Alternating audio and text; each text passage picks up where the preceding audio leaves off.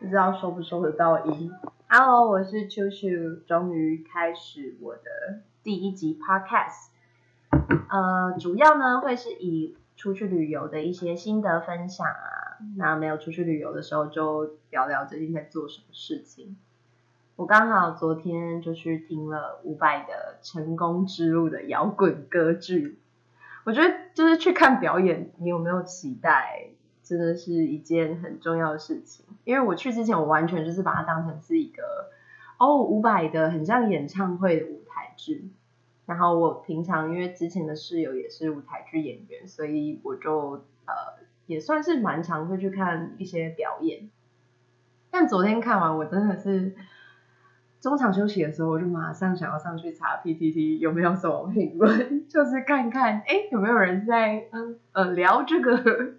摇滚歌剧，因为我觉得它办在北流，它的整个声光效果还有它的舞台设计都非常的棒。可是编剧或者是说他的歌声呢，我觉得好像就是稍稍的没有符合我的期待。这样讲会不会太保守？反正我是蛮期待，因为我们刚好是第一场，我是蛮期待他一二三场之后，就是会不会有一些评论。但我是真的觉得伍佰老师可以再更认真的唱歌一下，因为他竟然连浪人情歌都是让大家合唱，很像是一个大型 KTV 现场。可是他自己只唱一两句，然后但是他在演他里面的就是角色的时候，他就是演的很用力，所以就觉得啊，好像有点放错期待了。然后因为昨天是第一场，所以很多去看的都是相关的一些。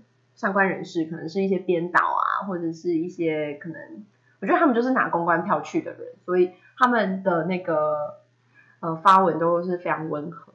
那我就觉得我是蛮期待大家真实的评论。可是凤小岳，我是觉得他是主演，蛮蛮敬业的。后来查一查才知道，法兰啊，还有呃很多独立乐团的歌手也都有加入。好，我的结论就是，汉像是一个嗯。因为我高中的时候有演过话剧，我觉得很像是高中是大学话剧社的惩罚的那种感觉啊，就是有点小失望。然后我昨天就是还还说，就是台北灯会还比较好看，但我不能就是这样自己打自己的脸，因为我根本也还没有，我只有在公车上看到台北灯会而已。所以我今天跟朋友吃完饭，我就马上自己一个人去看一零一对面的台北灯会。我觉得是还不错，很像是那种，它好像是有分很多个展展区，一个在市政府，一个在国父纪念馆，另外一个就是在一零一对面。一零一对面的很像是那一种饭，不知道大家有没有看过那种就是泛古那种光影展，然后你需要买票进去，以为会看到很多画，但其实是那些画的投影光影展。可是因为台北灯会它就是免费的，所以。你进去花个五到十五分钟去看一下那些光影秀，然后它跟一零一旁边的现代建筑有一些互动的时候，我是觉得还蛮有趣的嘛。所以，诶，听说国父纪念馆那边的差强人意，但我觉得大家有机会的话，也可以去看看一零一对面的灯会。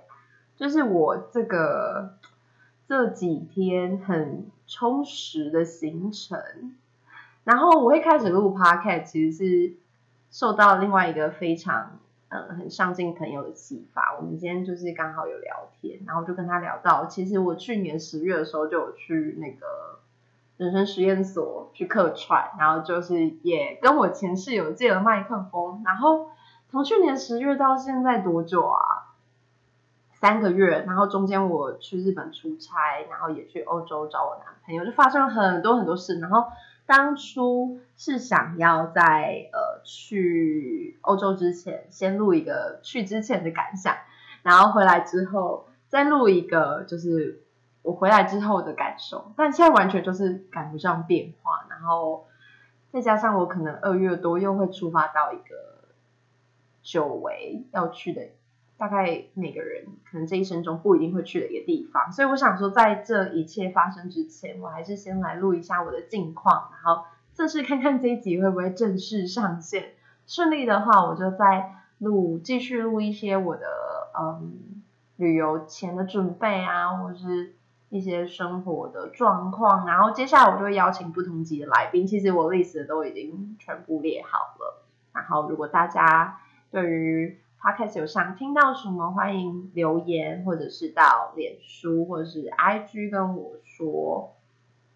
好，那现在是几分钟了？五分半而已，五分半好像太短了哎。好吧，那就第一集我们试试看，五六分钟，反正就轻松的聊聊。还是要再讲什么？第零集。第零集哦，好，这是第零集。反正我觉得到一个年纪之后，我比较不会去查这个周末要去做什么。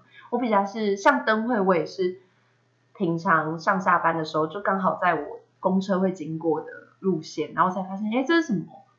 怎么这么多人？然后我才会去查。就我已经比较没有那么认真的在过周末，我比较是放松的、随性的去过。然后在发现这个活动的时候，你就会蛮开心。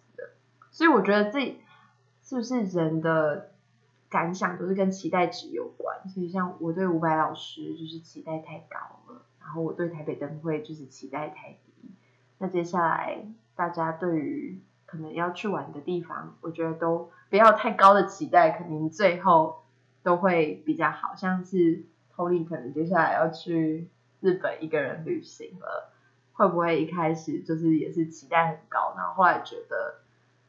最后怎么样都很难说，所以我觉得你就把日本想象是一个超无聊的地方，然后自己一个人去会超不方便，店家都会是拒你于门外，这样可能会好一些。最近好多人去日本哦，应该我应该可能今年也会再找个时间去。好，那就第零集我们先到这边，希望大家都能过个愉快的周末跟平日的生活。那我们就第一集再正式见喽，拜拜。